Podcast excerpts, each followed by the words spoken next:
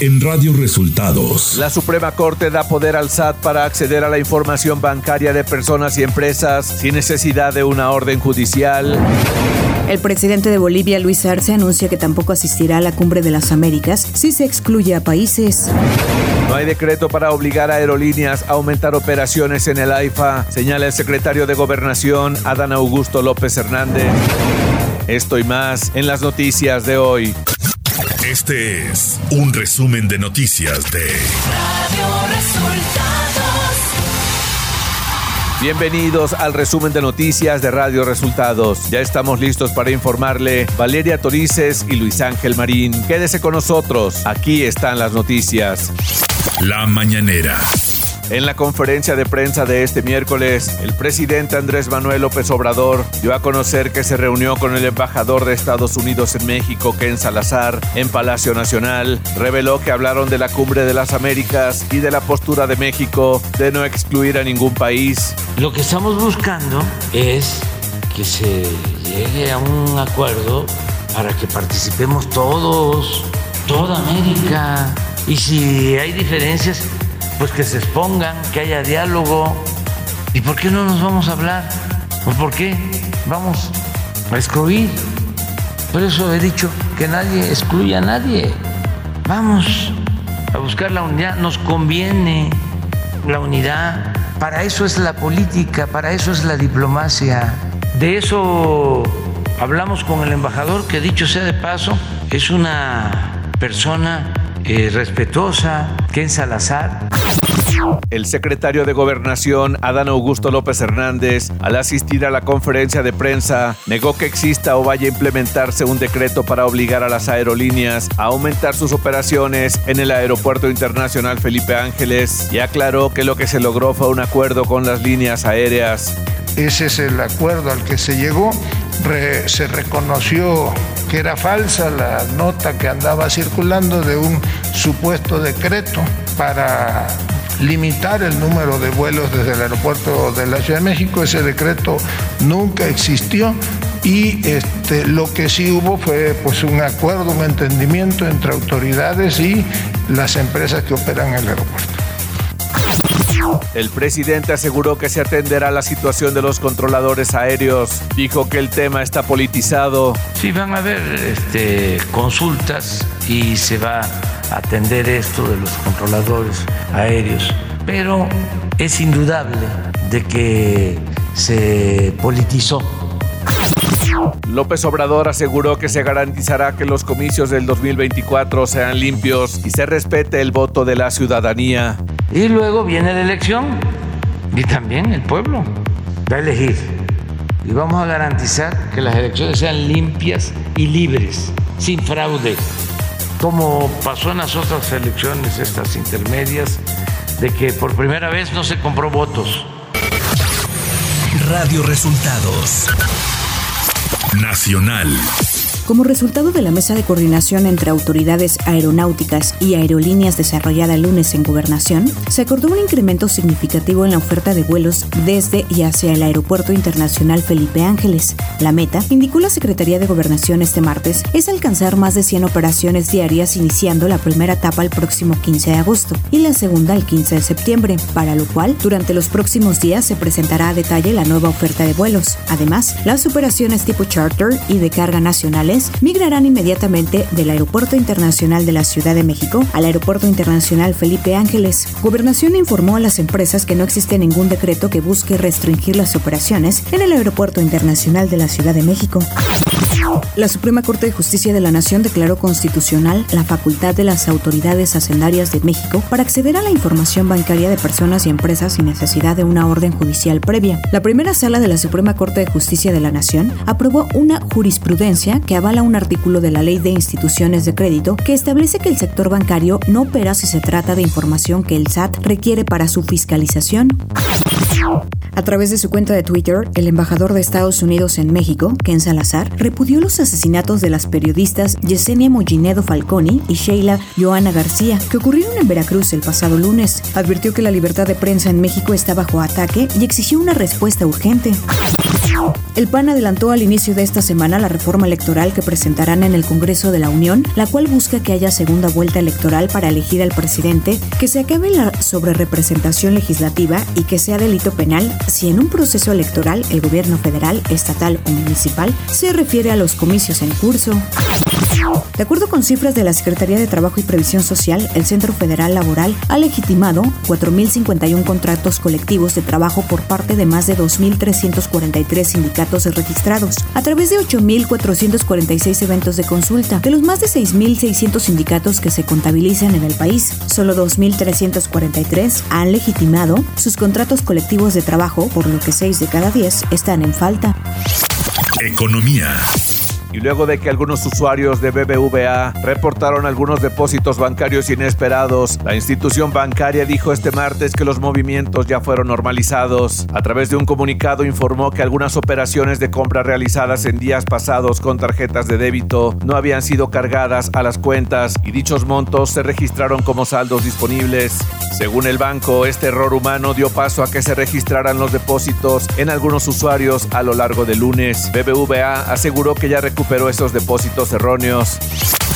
Clima. De acuerdo al monitor de sequía, 77.72% del territorio nacional tiene algún grado de afectación por la falta de lluvias y escurrimientos, además de que las zonas en sequía severa, extrema y excepcional registraron incrementos. En un día, los incendios forestales activos pasaron de 64 a 84 en 19 estados y han dañado 9.195 hectáreas de bosque en 17 áreas naturales protegidas. Ante la onda de calor, dos estados han registrado temperaturas de entre 40 y 45 grados centígrados como Campeche, Guerrero, Jalisco, Michoacán, Morelos y Sonora. La Ciudad de México tuvo 31 grados por segundo día consecutivo, aunque en los últimos días ha llovido en el país. El déficit de precipitaciones acumuladas del 1 de enero al 8 de mayo está en 22.9%, debajo de la medida histórica. Ciudad de México. La Guardia Nacional investiga las causas del incendio ocurrido la noche del lunes en un área utilizada como bodega y oficinas dentro de la llamada base Contel en la alcaldía Iztapalapa. Fuentes federales señalaron que el área afectada se utilizaba para almacenar artículos diversos como muebles y mayormente se guardaban polipropilenos y aglomerados. El incendio se registró a las 21.50 horas del lunes y fue sofocado con el apoyo de bomberos de la Ciudad de México. Información de los estados. La esposa del ex gobernador de Nuevo León, Jaime Rodríguez Calderón, Adalina Dávalos Martínez, dio a conocer que el Bronco fue sometido a una intervención quirúrgica en la cual extirparon dos tumores que medían 1 y 4 centímetros de diámetro. Dávalos Martínez reprochó al gobierno estatal que los padecimientos del Bronco se agravaron por falta de atención médica oportuna. La Fiscalía de Veracruz dio a conocer que sigue cuatro líneas de investigación sobre el homicidio de las periodistas Yesenia Mollinedo Falconi y Sheila Joana García Olivera del portal El Veraz. Se dio a conocer la existencia de dos audios difundidos por WhatsApp con supuestas conversaciones de Yesenia Mollinedo. Por su parte, el gobernador de Veracruz, Cuitlagua García, detalló que dos líneas de investigación corresponden a los indicios encontrados en el lugar del crimen en el municipio de Cozoleacaque, una con las actividades que las víctimas realizaban en el Veraz y la última con los audios difundidos por WhatsApp. En conferencia de prensa de Nuevo León, el fiscal de Ministerios Públicos, Luis Enrique Orozco Suárez, dio a conocer que aunque aún no terminan las investigaciones, se ha consolidado la línea de investigación orientada a que la joven Yolanda Martínez se suicidó y no fue víctima de feminicidio. En conferencia de prensa conjunta con la fiscal especializada en feminicidios y delitos contra las mujeres, Griselda Núñez Espinosa, se detalló que el cuerpo de Yolanda Martínez no presenta hasta el momento algún indicio de lesiones o tortura. El director de la policía de Irapuato, Rubén Omar Jaramillo Mariscal, fue destituido del cargo por abusos cometidos por agentes a su cargo contra mujeres que fueron arrestadas durante una manifestación realizada el pasado primero de mayo, cuando se prendió fuego a una oficina gubernamental y se intentó quemar la puerta de la presidencia municipal. Al dar a conocer la destitución, la alcaldesa de Irapuato, Lorena García, dijo que la restauración del orden público no puede ser argumento para violentar los derechos humanos de las mujeres.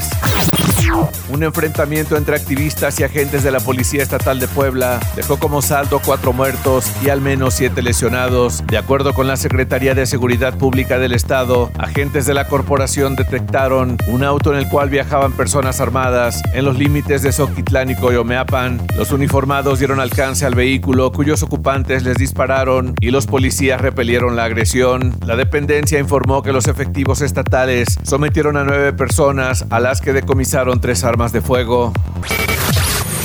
Radio Resultados. Internacional. El presidente de Bolivia, Luis Arce, advirtió este martes que no asistirá a Cumbre de las Américas que se celebrará en Los Ángeles si Estados Unidos no invita a todos los países de la región, uniéndose a lo dicho por el presidente Andrés Manuel López Obrador, que se pronunció en el mismo sentido durante su conferencia matutina del martes en Palacio Nacional. La Organización Mundial de la Salud informó este martes que se registraron 348 casos probables de una misteriosa variante de hepatitis que afecta especialmente a niños y que se aceleraron los estudios sobre su posible vinculación con el adenovirus y la infección por COVID-19. Según la entidad, se notificaron casos en 20 países, con 70 casos adicionales de otros 13 países que están pendientes de clasificación a la espera de que se complementen las pruebas. Solo seis países informaron de más de 5 casos, mientras Gran Bretaña reporta más de 160 contagios. Los Centros para el Control y la Prevención de Enfermedades de Estados Unidos dijeron este viernes que estaban investigando 109 casos, de los que se han notificado 5 fallecimientos. El gobierno de China censuró este miércoles las declaraciones del director general de la Organización Mundial de la Salud, Tedros Adhanom, quien criticó públicamente la política de cero COVID que aplican los dirigentes del régimen comunista. El gobierno chino defiende con firmeza su plan y los censores rápidamente actuaron para evitar que las declaraciones de Tedros se divulgaran en el país, donde crece el descontento por los confinamientos. La operadora de la red de transmisión de gas de Ucrania anunció que se ha visto obligada a interrumpir de forma temporal el tránsito de un tercio del gas que transporta de Rusia a Europa por causas de fuerza mayor. Una causa de fuerza mayor hace que sea imposible seguir transportando gas a través de ese punto de medición en la frontera con Rusia y de la estación de compresión Novopopskov, ambos situados en la provincia oriental de Lugansk y en territorio ocupado por las fuerzas de Moscú. Tecnología. Apple anunció que dejará de producir el iPod, su famoso reproductor de música que revolucionó la industria al principio de la década del año 2000. En un comunicado, Greg Oswiak, vicepresidente de marketing internacional de Apple, dijo que el iPod tuvo un impacto no solamente sobre la industria musical, sino que también redefinió la manera en que la música es descubierta, escuchada y compartida. El iPod seguirá estando disponible en los puntos de venta de la marca hasta agotar el stock. Tras una larga espera este 10 de mayo, Electronic Arts EA confirmó que sus videojuegos de fútbol mundialmente conocidos como FIFA pasarán a ser parte de una nueva marca en 2023 llamada EA Sports FC y aunque cambia de nombre, la franquicia mantendrá su estilo que todos sus seguidores conocen junto a los equipos esperados para la edición. De acuerdo con la desarrolladora de EA Sports, este cambio permitirá a EA ofrecer a la comunidad la experiencia interactiva y deportiva en colaboración con más de 300 socios licenciatarios del universo del fútbol. Espectáculos. Cristian Nodal sorprendió a sus fans al posar para la popular revista Playboy. Nodal aprovechó el éxito de sus redes sociales para presumir las fotografías. En tan solo una hora, la fotografía compartida sumó más de 77 mil likes.